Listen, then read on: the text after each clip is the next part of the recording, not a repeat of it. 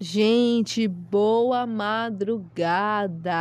Mais um dia de pod da Madru. Um pod sem roteiro nenhum, né? Porque era para ter um roteiro, era, mas não. Eu já fiz um monte de pod na Madru e eu não postei nenhum, inclusive esse é que eu não sei se vai ser postado, né? Porque eu sempre falo as coisas e depois eu fico tipo, caralho, é, esse assunto não foi legal não é interessante, não é bom de ouvir, então eu não vou falar. Eu não sei se o que eu, as coisas que eu vou falar agora também vão ser interessantes, mas vamos começar. Primeiramente, greve de ônibus. Gente, greve de ônibus. Puta que pariu. Eu não tô saindo de casa, né? Graças a Deus que eu não suporto sair de casa. Eu não gosto, cara. Realmente é, é na marra, né? Se fosse alguém me buscando de carro, me deixando no meu destino, seria bom. Mas como tem que sair aqui, andar no condomínio, aí tem que andar na estrada, atravessar a estrada de Ibamar, aí é muito foda. Mas greve de ônibus. A última greve de ônibus foi ano passado, né? Acho que foi ali meados de setembro, outubro. E acho que foram 16 dias, foi a maior greve que teve aqui, né? Em São Luís e tudo mais. 16 dias sem o transporte público. E aí, mais uma vez, né, sem transporte, inclusive amanhã, porque hoje é sexta-feira, amanhã tem a BBM. E todo mundo depende de ônibus, né? E eu já tô pensando em pegar uma van bem aqui, descer lá do São Francisco e andando pra praia. É, é isso que eu tô pensando, vou logo dizer a verdade. É muito foda porque é, o prefeito não fez um acordo digno, né? De uma prolong prolongação aí, né? É, como assim prolongação, Jennifer? De evitar que mais tarde acontecesse o que está acontecendo agora.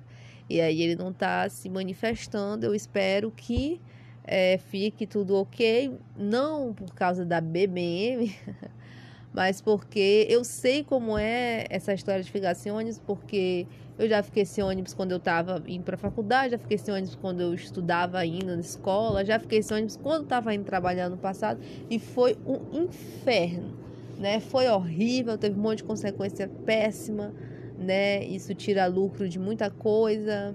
Então eu espero que, que os ônibus voltem. Eu não estou vendo movimento nem do céu porque eu nem abro a janela do meu quarto. Agora, na verdade, eu abri porque eu tô vendo aqui um, avião passando, vendo aqui as nuvens e tal. Mas geralmente eu, eu não, não abro a janela para ver o dia, eu, eu não gosto. Eu fico aqui que nem um, um, um vampiro dentro de casa de dia, né? Ok. Mas o que, que tem mais pra gente conversar? O que que tem? Perguntando aqui o que que tem. Ah, tá. Gente, Sabe uma coisa que eu tava vendo? Eu não sei se é verdade, mas tá me parecendo. Né? Vocês sabem que essa questão de pandemia, né? Os, o, muitos artistas não puderam fazer lá suas turnês em todo canto. E aí a, a Doja até pegou Covid aí uma vez, e a equipe dela e tal, e o pessoal não pôde, teve que cancelar algum, algumas coisas. E aí, cara, a Juliette, ano passado, ela lucrou 45 milhões 45 milhões. E por incrível que pareça, parece que a Doja faturou menos que, que a Juliette. Olha só. Enfim, uma coisa muito estranha, né, cara? Mas é isso. Sabe o que eu tava pensando aqui também? Como é difícil a gente se reerguer de uma crise. Crise. Crise, assim, de um momento marcante e, e de um trauma. Como é ruim como uma coisa da tua infância, por exemplo, reflete na tua vida adulta. E como tu tem que fazer uma terapia rigorosa para conseguir tirar isso de ti. Como um relacionamento abusivo faz tu ficar na merda por muito tempo. Sabe? E eu, eu fico pensando como como é difícil se reerguer de uma coisa traumática.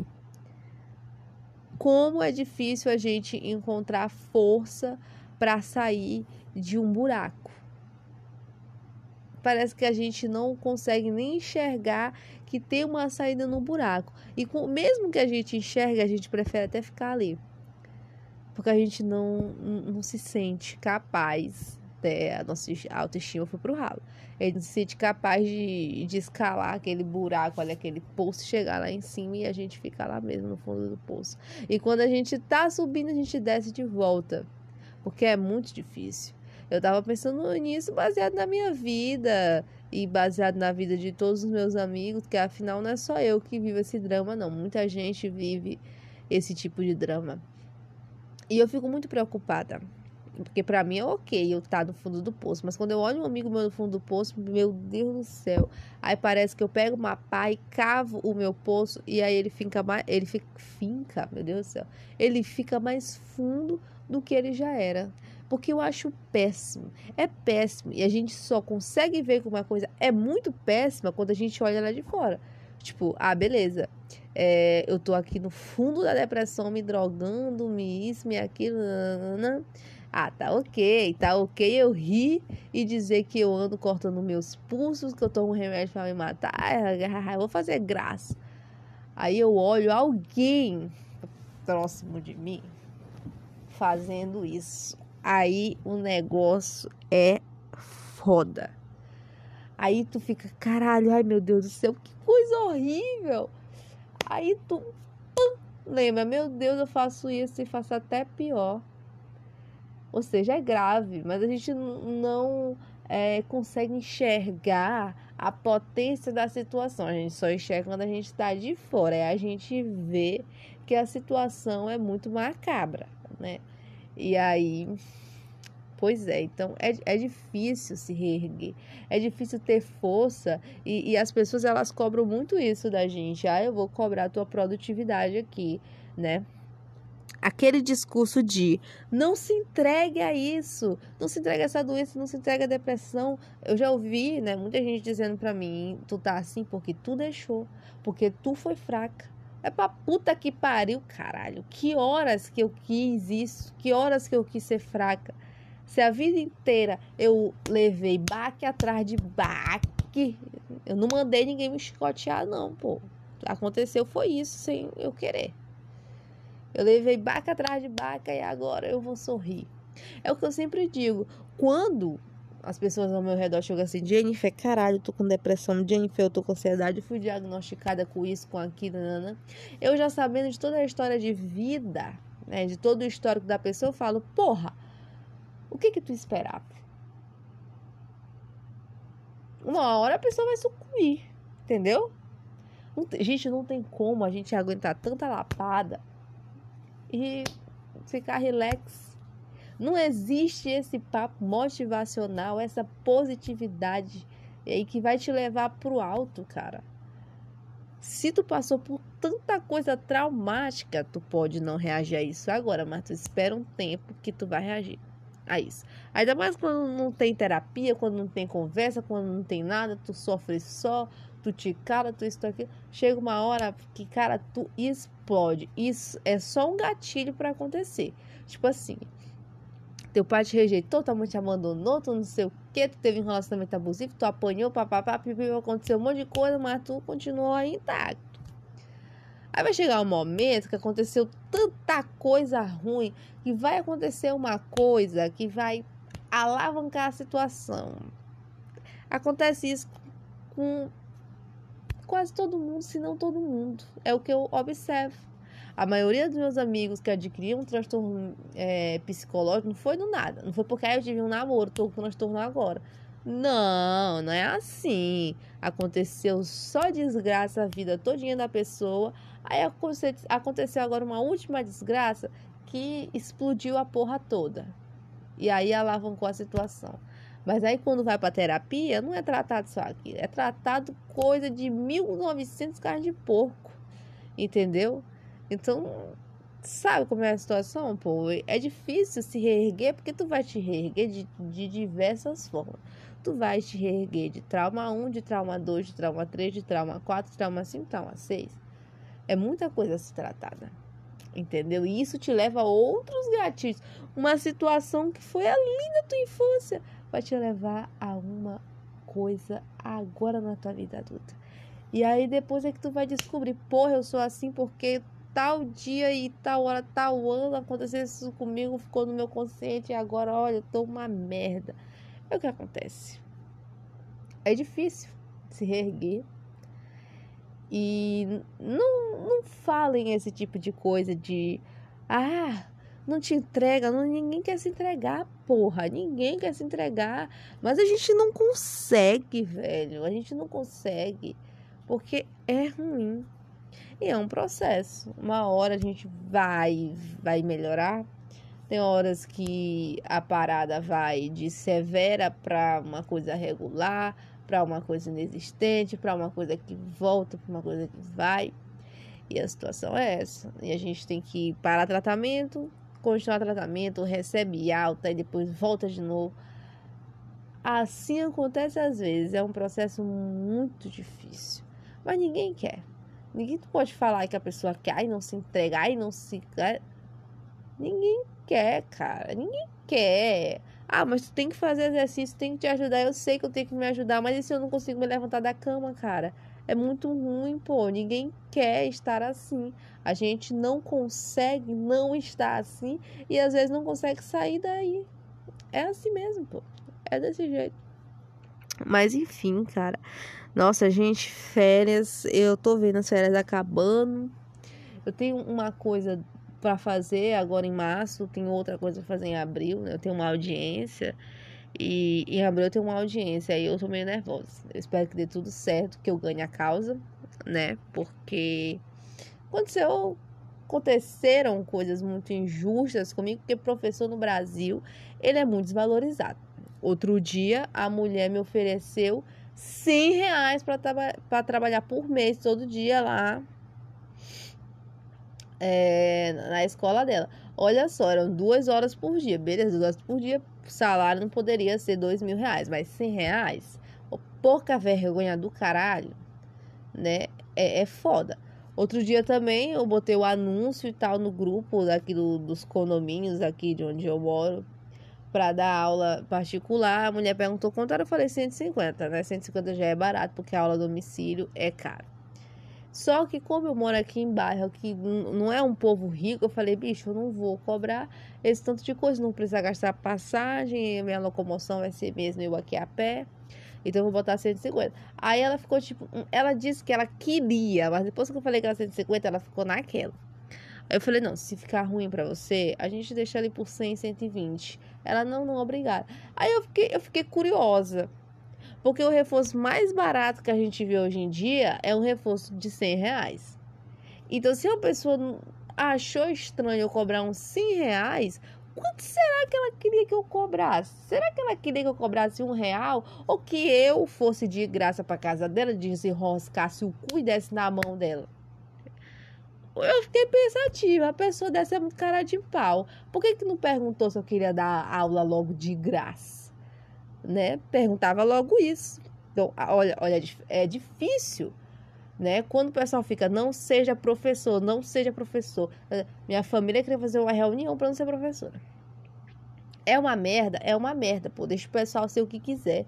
A profissão é muito linda. É porque o Brasil é uma merda. O pessoal não é, não é só o governo que não presta, não. O pessoal mesmo desvaloriza muito o professor. Acha que é uma profissão assim de merda, porque profissão boa é, é, é médico, entendeu?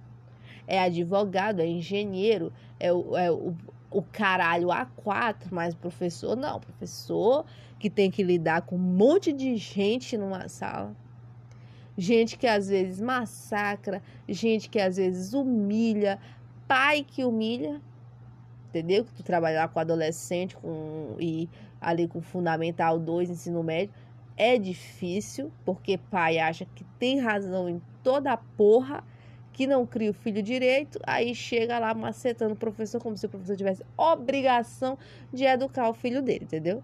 E aí é muito desvalorizado. Além do descaso, ainda tem que cobrar um real para dar uma aula. Vai se fuder. E quando o pessoal fica, não seja professor, é errado, é errado, é errado. Não fala essa porra, não. Deixa a pessoa ser o que ela quiser. A profissão é uma profissão muito bonita. Mas por um lado, é compreensível, porque bicho, eu agora aqui nos meus 21 anos, já beirando os 22, tô entendendo a, a porra toda. É, é complicado demais, cara.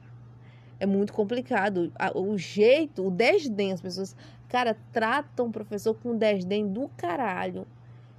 Que dá vontade de sentar e chorar. Por isso que eu Meu olhar é lá no alto, estudando pra caralho, para fazer um mestrado, para passar num concurso, porque eu não quero ser humilhada, não. Entendeu? Eu não quero viver essa humilhação. É humilhante, velho. Eu já fui muito humilhada trabalhando como professora. Eu já fui humilhada pra caralho, pô. Já passei por tanta situação.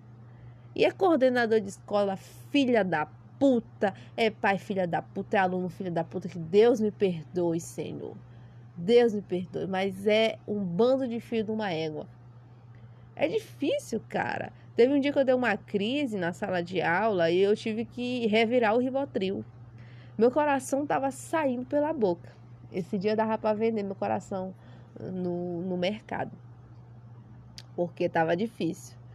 Eu fiquei muito mal, tive que tentar me acalmar de todas as maneiras. É muito ruim, muito ruim, muito ruim, muito ruim, cara. É muito ruim. É realmente. É, não desmotivem quem quer ser professor, mas é triste. É triste.